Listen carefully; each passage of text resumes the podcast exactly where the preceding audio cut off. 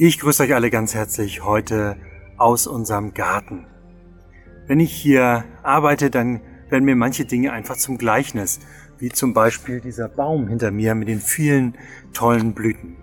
Vor einiger Zeit äh, mussten wir ihn stark beschneiden, weil er einfach zu groß wurde.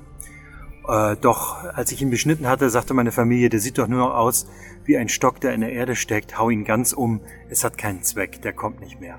Und ich habe gesagt, komm, gib ihm noch ein, zwei Jahre mal sehen, was passiert. Ich glaube, der kommt noch. Und ich finde, das Warten hat sich gelohnt. Es sieht, er sieht irgendwie toll aus und äh, ich bin gespannt, was noch alles da wächst. Das hat mich an ein Gleichnis von Jesus erinnert, das er mal erzählt hat von einem Weinbergbesitzer, der einen Feigenbaum pflanzte in seinem Weinberg und der drei Jahre lang keine Früchte gebracht hat.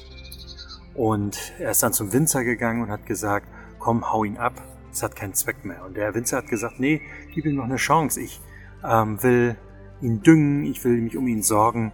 Ähm, der kommt wieder.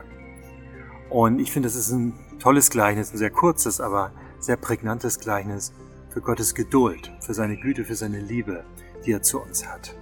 Ich glaube, jetzt in dieser Zeit, in dieser Corona-Zeit, ist es gut, wenn wir auch jeden Tag zu Gott kommen können und das wissen, dass er sich freut, wenn wir ihm das bringen, was uns von ihm trennt, was, was nicht gut läuft, wo wir Vergebung brauchen.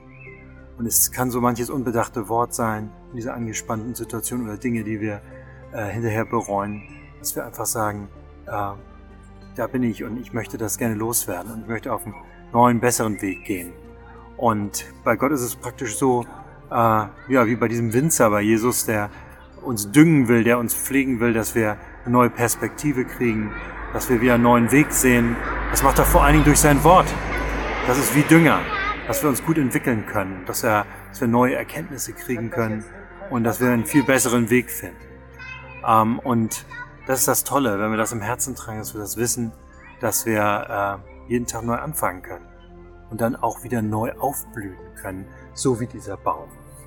Ich wünsche euch, dass ihr das so im Herzen tragt, auch heute, dass Gott geduldig ist, geduldig, geduldig und so manches Jahr ranhängt, damit wir uns weiterentwickeln können und damit wir wieder neu starten können. Und mit diesem Gedanken äh, wünsche ich euch einen tollen Tag. Gott segne euch. Bis bald.